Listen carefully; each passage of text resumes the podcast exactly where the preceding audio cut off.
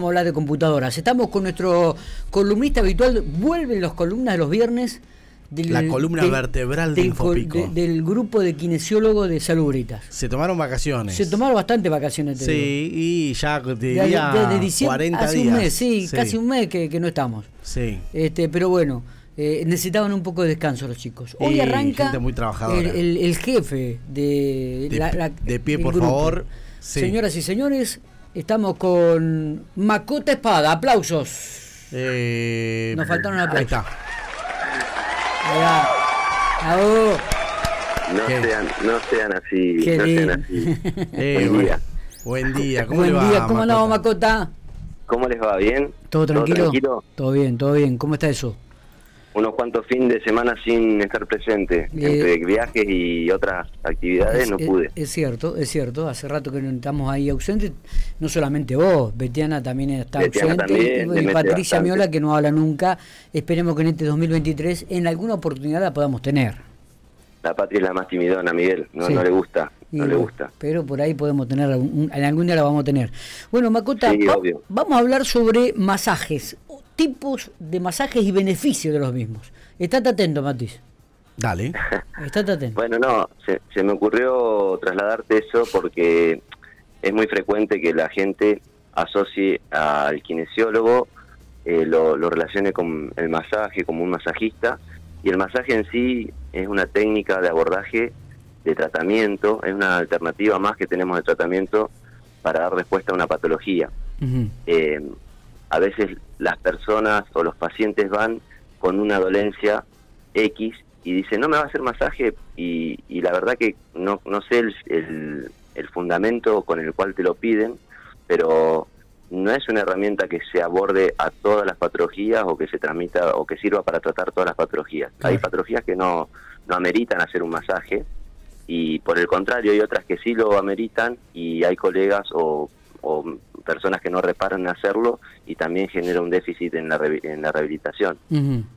Eh, para hacerte más específico, más gráfico, más de- eh, conceptual de lo que te digo, ponele una persona que se hace una, un postquirúrgico de una artroscopia de rodilla, una eh, cirugía de rodilla o de tobillo, por ahí uno lo puede abordar con masajes específicos para que la cicatrización sea más eh, rápida y con características de recuperación más parecidas al tejido que había previo a la incisión quirúrgica. ¿Me explico? Sí, sí, Esos sí. son masajes degridantes en los cuales uno trabaja sobre la cirugía específicamente, sobre la cicatriz, con técnicas muy puntuales, eh, estimulándola para que en vez de que sea un- una cicatrización queloide o dura o fibrosa, sea el tejido de las características que tenía previo a invadir eh, esa articulación. ¿Me, me seguís? Sí, sí, te- te- sí, sí, sí. Bien, entonces en ese caso al paciente se lo aborda con ese tipo de masajes, pero no asociándolo al masaje que te pide el 90% de la población, que es el masaje de, de relajación, el masaje descontracturante, que también tiene un fin terapéutico, pero muchas veces eh, uno lo, lo, lo realiza justamente cuando es cuando tiene eh, el paciente demanda para que tenga un- una finalidad que le, le corrija una patología, al menos en mi caso. Está bien. Yo, eh, después tenés masajes reductores, que son con fines eh, estéticos, en los cuales eh, hay una especialización para hacer eso también, lo, eso lo realizan también colegas matriculados. También hay una población eh, de masajistas, digamos, que, que trabaja de eso, haciendo capacitaciones y demás, que no lo veo mal, pero tienen que saber eh, un poquito de, de los fundamentos fisiológicos del masaje, de cómo se aborda el paciente y más para evitar hacer daño.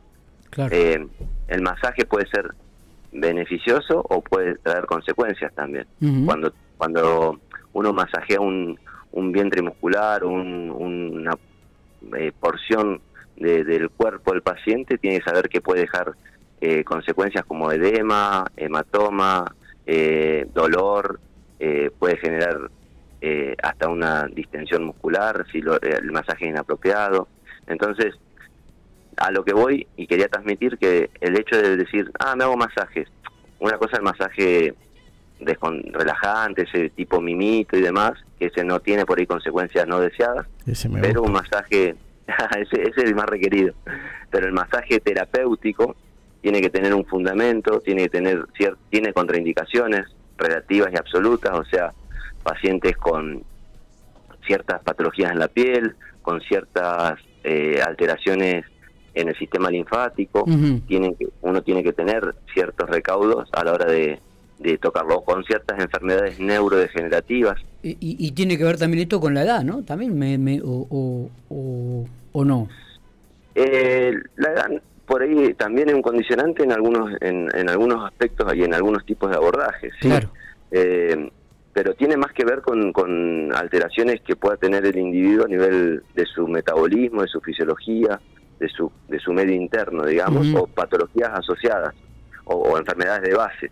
Entonces, a veces no se puede, eh, no sé, te, te concurre un paciente con una dolencia en la, en la pantorrilla y por ahí vos abordás con masajes profundos y demás y el paciente si tiene una flebitis o una trombosis, en vez de hacer un beneficio, está generando un perjuicio porque con la manipulación podés generar que se desprenda un poquito, ese trombo se movilice y vaya a parar a cualquier lado el torrente sanguíneo, llámese corazón, pulmón, cerebro, y haces un macanón, o si tiene una flebitis, que es un proceso infeccioso de las paredes venosas, eh, podés ayudar a que ese foco que está localizado se empiece a diseminar por el organismo, podés generar una septicemia, o sea, es son consecuencias que uno por ahí, teniendo una formación eh, académica universitaria, se distingue de uno que por ahí hizo un curso de seis meses de masoterapia donde la base es muy muy escueta en cuanto a conocimientos de ese tipo, Está. sino que le dan más el abordaje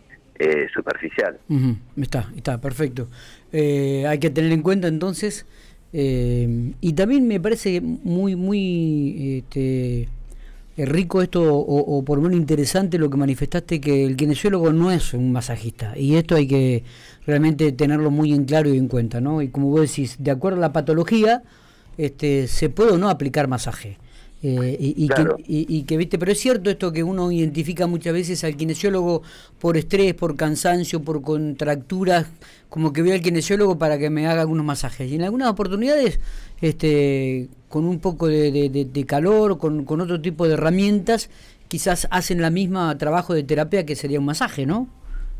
Sí, no, o no, lo que te, te repito, no siempre los, los problemas con los que acudís, a- eh, diría que casi el 90% de los problemas con los que acudís a kinesio no demandan eh, un masaje del, del que va esperando el paciente. Claro. Por ahí sí, un abordaje con, con las manos, porque la kinesiología, a, a mi entender, eh, nosotros tenemos las manos como, como un factor determinante de descubrir dónde está el dolor, cuál, las características, poner de manifiesto maniobras que nos den, nos orienten a cuál es la patología, pero eh, a veces hacemos masajes sobre los tendones cuando hay tendinopatías o cuando hay una fractura sobre el callo óseo de, de la, la zona afectada para estimular ciertas cosas, pero siempre el abordaje con las manos es como si, si yo le digo a la gente que es como cuando tomas un medicamento, o sea, las manos se convierten en un, en un medio de terapéutico y hay que usarlo con recaudo. ¿Me Está. explico? Está, perfecto. Eh, tanto el kinesiólogo como el paciente tiene que saber que el, el que le, le metan mano y le estimulen zonas, no a veces no, no, no lo puede realizar cualquiera, porque también estimulas el sistema nervioso, el, el sistema simpático, el parasimpático, son reguladores autónomos que tiene el sistema nervioso que, que inhiben o estimulan ciertas funciones, desde el tono muscular hasta funciones metabólicas. Eh, entonces es, es mucho más allá de la palabra, ¿entendés? El Totalmente. masaje. O sea, va más allá. Macota, gracias por estos minutos, como siempre, eh, muy atento, muy amable, querido amigo. Miguel, un placer y bueno, le vamos a dar continuidad, quédate tranquilo que los viernes vamos a empezar a estar más presentes. Sí, totalmente. Ya arrancamos con vos. El viernes que viene seguramente le va a tocar a Betiana o a, Patri- a Patricia. Una de las O dos vamos a tener que tomar. convenceremos. ¿Eh? Dale. Abrazo, grande, Abrazo grande. Que sigas muy bien. Dale, un, un abrazo, gracias. Muy bien, allí hablábamos. Macota Espada, kinesiólogo de Salubrita, del equipo de Salubrita, ubicado Salubrita en calle 18 entre 21 y 23.